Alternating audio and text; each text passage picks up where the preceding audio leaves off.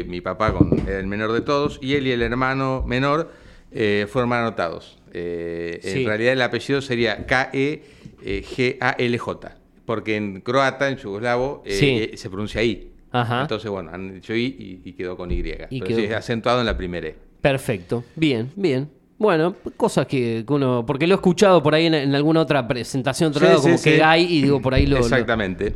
Eh, y bueno, me ha traído la lluvia. Te ha traído la lluvia. Yo venía pensando y le decía a mi compañero acá, a Franco Mijichi, digo, bueno, veremos si puede llegar o no, porque. Compañero de colectividad, Mijich. Ajá. En, de croata también. en la zona del Socorro, ¿no? Hay muchos. Mucho, eh, mucho, mucho. Una creo que haber conocido mu- sí, otro. mucha, una gran colonia de descendientes croatas ahí en esa zona, exactamente. Bien, bien, perfecto. Eh, Álvaro, bueno, la última vez que hablamos nosotros fue, si no me equivoco, cerca de Navidad, Año Nuevo, ya por fines de diciembre. El panorama era preocupante para el sector agropecuario por, por la sequía, por todo un año difícil que habían atravesado. Eh, ¿Cómo está el, el- el sector? ¿Cómo está el... el- ya, muchos lo, lo sabemos, obviamente, pero eh, vos sos palabra autorizada para esto. En esos tres, ya sí, tres meses que han pasado, porque ya es 21 de marzo, se va a marzo prácticamente. ¿Cómo está el, sector agropecuario desde ese mes de diciembre hasta ahora? ¿Qué cosas han cambiado? ¿Qué cosas Te siguen diría, igual? qué bien estábamos cuando estábamos mal.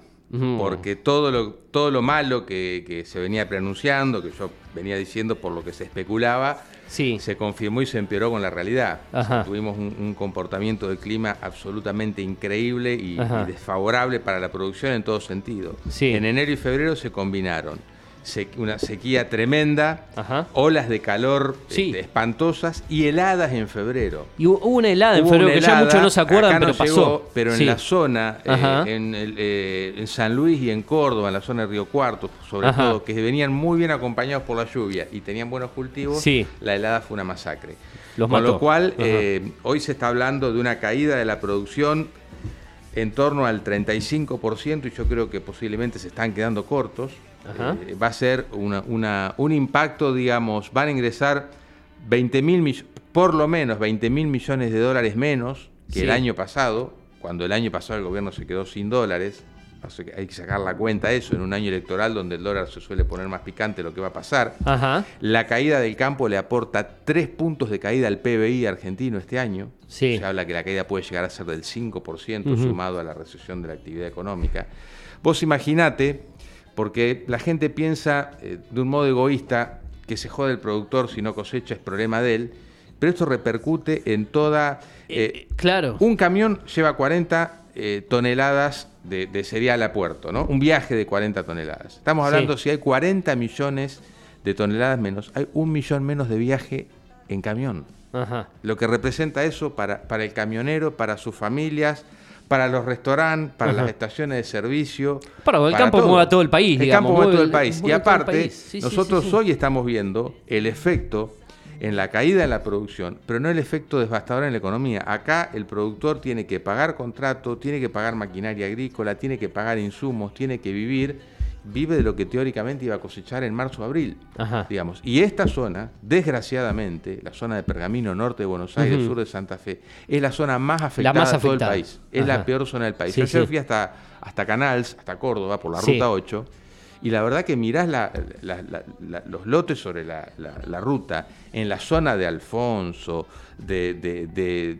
llegando a Colón, que son zonas espectaculares, con unos campazos, y te da ganas de llorar ver los cultivos, las hojitas de, bueno, estoy haciendo, el, el- el- no es televisión, es radio, Claro. de 10 centímetros de altura, que no van a rendir nada. Y aparte se da la, la contradicción, siempre dijimos que las retenciones son un, un horror y un espanto, Sí, sí, que el productor, el contratista sobre todo, que coseche 15 quintales y pierda plata, de esos 15 quintales, 5 igual se lo lleva el Estado. De la pérdida del productor, no de la ganancia, de lo que pierde. Eso es un desastre. Y estamos hablando que otra circunstancia que se habla mucho es de la emergencia agropecuaria, con diferimiento de impuestos y lo que sea, que en realidad no sirve nunca para mucho. Ajá. Pero eso lo podría llegar a ayudar o ser un paliativo en general el productor, no al contratista. El productor es el dueño de la tierra, que Sí. tiene el capital. El Ajá. contratista, que es el que alquila campo, lo paga, Ajá. ese no es el dueño del campo. Entonces, Claro. ese generalmente no recibe ningún beneficio y es el que peor la va a pasar. Exacto, exactamente. Eh, a todo esto y en, en contrapunto, eh, sabemos que en esta época y en el mes de marzo comienzan eh, actividades eh, que gracias a Dios después de la pandemia volvieron el año pasado, las exposiciones, la- las ferias.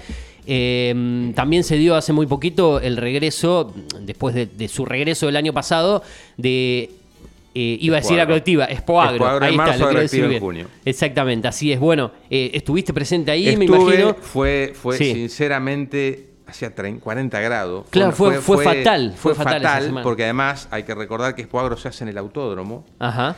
Que está con una infraestructura de servicios notable, pero está todo pavimentado. Claro, mucho Con lo cual un era un fuego, era un fuego eso. Sí. Y por supuesto se notó, bueno, acá en la organización de la feria yo pertenecía a una exposición Claro. y uno siempre tira cifras optimistas, Sí. algo exageradas. Ajá. Se habló de un nivel de venta de maquinaria agrícola, de operaciones que realmente me parece un disparate. Digamos, fue, el- fue menos gente, yo creo que fue más gente la que pensaba que iba a ir, porque el productor no está de ánimo, por, por- por la- porque el- la víscera Sí. más sensible de su productor es la cosecha. Ajá. Es lo, lo principal. Pues si el productor cosecha, bueno, puede retener, puede retener grano, puede esperar, puede, a ver, como pasó el dólar soja 1, dólar soja 2, pero si vos no tenés Ajá. producción, todo lo demás está de lado. Y este Claro. año no hay producción en gran parte de la pampa húmeda. Así que yo creo que fue una exposición muy buena en cuanto a la presencia de los expositores, como va a ser Agroactiva, que tiene una presencia enorme de expositores. Que es en Las junio, ¿no? empresas- En junio. Las empresas Sí. siguen apostando, pero evidentemente hay un mercado Ajá. planchado. Las fábricas de maquinaria agrícola están muy preocupadas, están vendidas hasta abril, mayo de este año porque habían vendido mucho. Y ahora, bueno, va a haber un baño de realismo. Yo creo que aparte, sinceramente, el valor de la maquinaria agrícola es un delirio también. Están carísimas. Es- es- es- es- este país, digamos, este- en este país está prácticamente caro todo. Sí, sí. Encima con, con un productor que está con un dólar de 170 a 180. No olvidemos que a, lo- que a los 210 Hay que que hacer la cuenta, hay que sacarle el 33% en el caso de la soja, el 10%, 10 o 12, ya ni recuerdo en el caso de maíz y del trigo. Ajá. Y por supuesto esto se conjuga también con, con, con la expectativa de lo nuevo. A ver, eh, tenemos elecciones, como mencionabas vos, Claro. todo indica que eh, va a haber un cambio de signo político. Este gobierno se ha caracterizado por despreciar al sector agropecuario, más Ah. allá del disfraz que quiera tener Guado Justo, de Pedro, sí. que integró este gobierno en todos sus estamentos, era la va de amigo del campo. El gobierno lo ha combatido al campo y se ha pegado un tiro en los pies. Porque al gobierno le faltan las divisas que le podría aportar el campo si no lo hubiera cocotado tanto. O sea, convengamos que en ningún país serio existen eh, tipos de cambio, 25 tipos de cambio que tenemos acá, o retenciones que son un espanto. A todo esto, el, el campo se mueve, se ha movilizado, había diferentes noticias en, en diferentes portales y artículos. Eh, hace una semana atrás estaba viendo una noticia, por ejemplo, en, en la provincia de eh, Santa Fe, si no me equivoco, desde Córdoba y Santa Fe, en lugares como eh, Cartés y, y Carfe, si es así, Sí, vos me CARFE, la. Confederación de Ciudades Rurales de Santa Fe. Ajá, desde, desde Cartes y Carfe se manifestaron a favor de una mayor relevancia de la ruralidad en las políticas de Estado, eh, lo urgente y lo más importante para el sector. Se sienten ignorados, como bien vos los decís, ¿no? Desde, desde Eh, el no campo por este existen, gobierno. No existen. Y la realidad, o sea, si hubiera alguna dentro de la eh, del cúmulo de medidas que se podrían adoptar, la primera sería por una situación de emergencia sacar las retenciones hasta fin de año, digamos, eliminarlas, Ajá. porque para que el productor, por lo menos, el que haya un poco de movimiento y no pierda tanta plata. Sí. Va, Están con la cantinela, como siempre, los subsidios, los reintegros, cosa que nunca se realiza. Sí. El gobierno, aparte, honestamente, en este momento, el gobierno no tiene dólares, tiene una deuda inmensa en pesos. Eh, creo que no tiene posibilidades tampoco, sincera, honestamente ahora, de sacar las retenciones, más allá que, más allá que le estén sacando plata a gente que está perdiendo eh, dinero, como te decía el caso de las retenciones. Así que Ajá. yo creo que no va a haber, no va a haber grandes cambios. Las movilizaciones que ha hecho eh, el sector han sido más bien intrascendentes también. Muy poca gente ha ido, hicieron una movilización en Villa Constitución. Ujú. Hacía un calor terrible. Sí. Y el productor, la verdad que. El ánimo está por que el piso, entre una cosa y la ánimo otra, un arranque de año Bueno, malísimo. yo creo que al productor lo que, lo que más lo va a aliviar, Ajá. que tengamos 300 milímetros de acá a, a mayo, es, es lo que En hace cuanto a eso, dicen que el- el- el, eh, ya los expertos lo han dicho, la niña eh, finalmente se va eh, y aparece el niño, ¿no? Se fue. Eso Es- está es- confirmado. Esto está confirmado. O sea, Esto esto, esto confirma que estamos eso. viendo de hoy es ya un cambio, es un frente frío que ingresa desde la Patagonia. Ya se ha producido ese famoso eh, fenómeno que, que termina, que indica el final de la niña. Aparentemente vamos a un niño agresivo. Igual lo o iremos, sea sinti- lo iremos sintiendo de manera... Va a eh, llover, claro, lo que sucede es que tenemos un déficit hídrico de tres años. Claro. Y vos te fijate, salí acá a, a ver los, los, los que eran arroyos, salvo el, el- el arroyo pergamino porque está frenado, digamos, pero Claro. todos los otros arroyos no tienen agua en el caudal. Cero caudal, Así que vos imagínate, las napas en el suelo tampoco Claro. existen. Yo ayer, que te decía, fui a Canals, hay varios bajos. En algunos lugares donde hace tres años pasaba el agua por encima de la ruta, recuerdo, Sí. y ahora no hay nada, está todo seco. O sea que hay un déficit enorme y es importante que llueva mucho. Para, ¿Por qué? Para que se siembre trigo. Yo soy uno de los convencidos que si llueve se va a sembrar trigo hasta abajo de las macetas Ajá. por dos circunstancias. Primero, porque no hay plata, Ajá. porque es una oxigenación para diciembre. eh, la relación este, es mejor en precios que el año pasado, porque el año pasado estábamos en el fragor de la guerra y los fertilizantes, que son Claro, un insumo claro, clave, estaban claro, por las nubes. Ahora han bajado y el productor va a cosechar y va a vender el trigo con otro gobierno. Porque aparte, yo creo que eh, en, un, en, una, este, en una una decisión inteligente, el que, el que se postule por, por la oposición debería decir, yo saco todas las restricciones a la exportación y a la producción de trigo, produzcan que acá no va, y vamos a una unificación del tipo de cambio, digamos. Eso motivaría Claro. enormemente al productor, que lo ve venir y creo que lo va a hacer. Pero estamos hablando que recién podría haber plata en el sector en diciembre, porque lo de la cosecha ahora va a pasar, ya te digo acá, absolutamente sin pena ni gloria. Algunos lugares van a cosechar mejor, pero va a Claro. ser, por supuesto, una campaña malísima, la peor de la historia.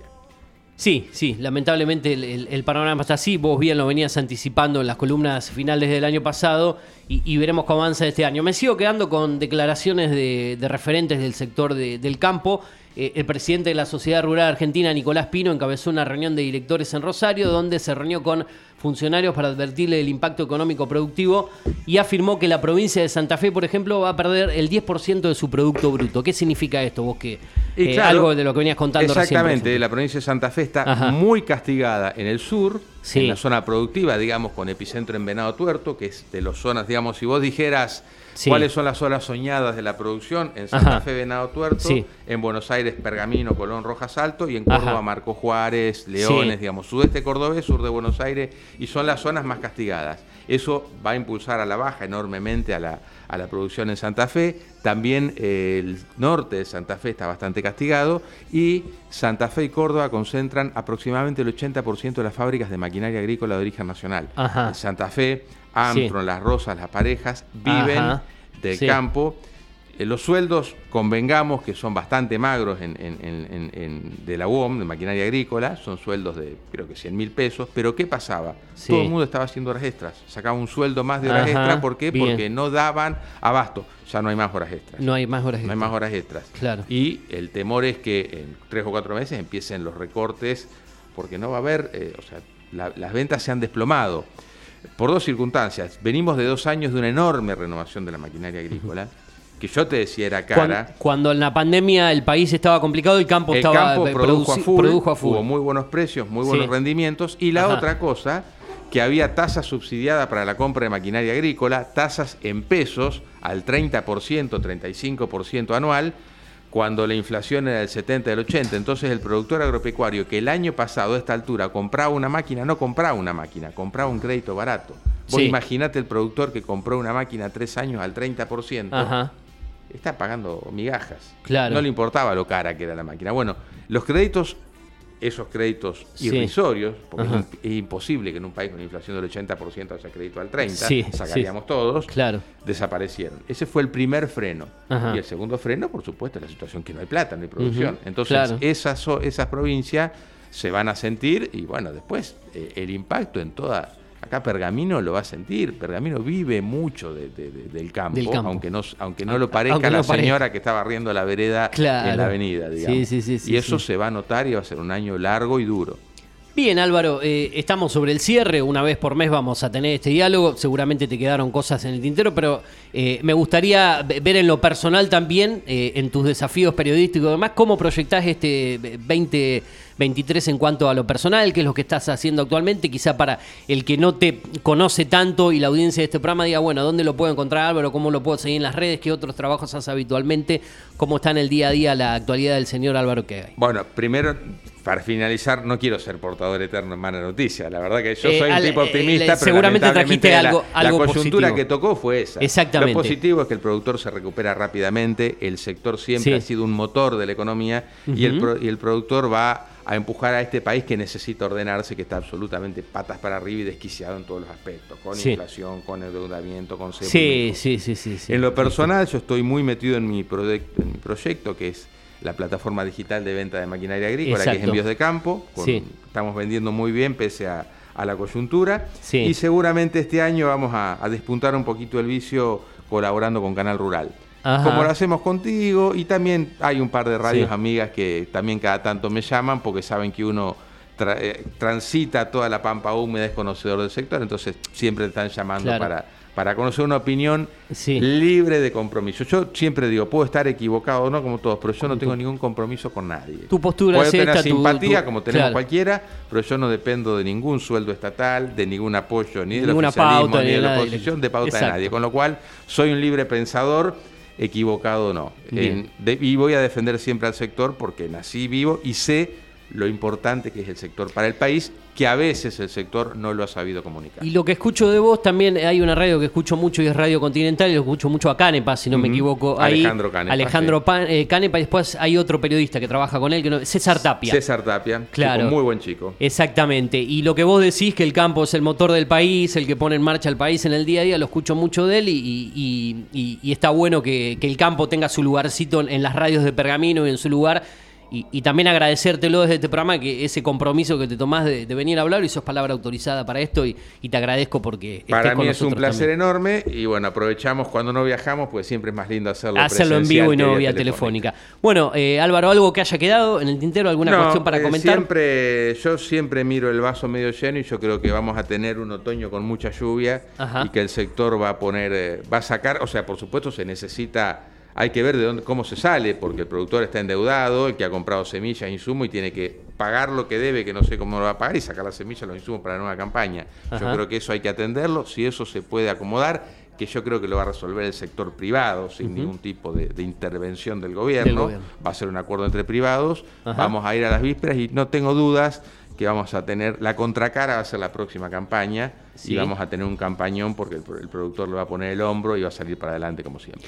Perfecto, buenísimo. Seguramente el mes próximo seguiremos dialogando, hablando de cómo avanza todo esto eh, y mucho más. Gracias por estar acá en los estudios de la radio. Buena semana en lo que queda, Álvaro. Un placer, muchas gracias, saludos a la audiencia. Bien, Álvaro, que con nosotros aquí en los estudios de la radio. Nosotros ya vamos cerrando esta primera mañana del día de hoy. Ya se viene Julio Montero, todo el equipo para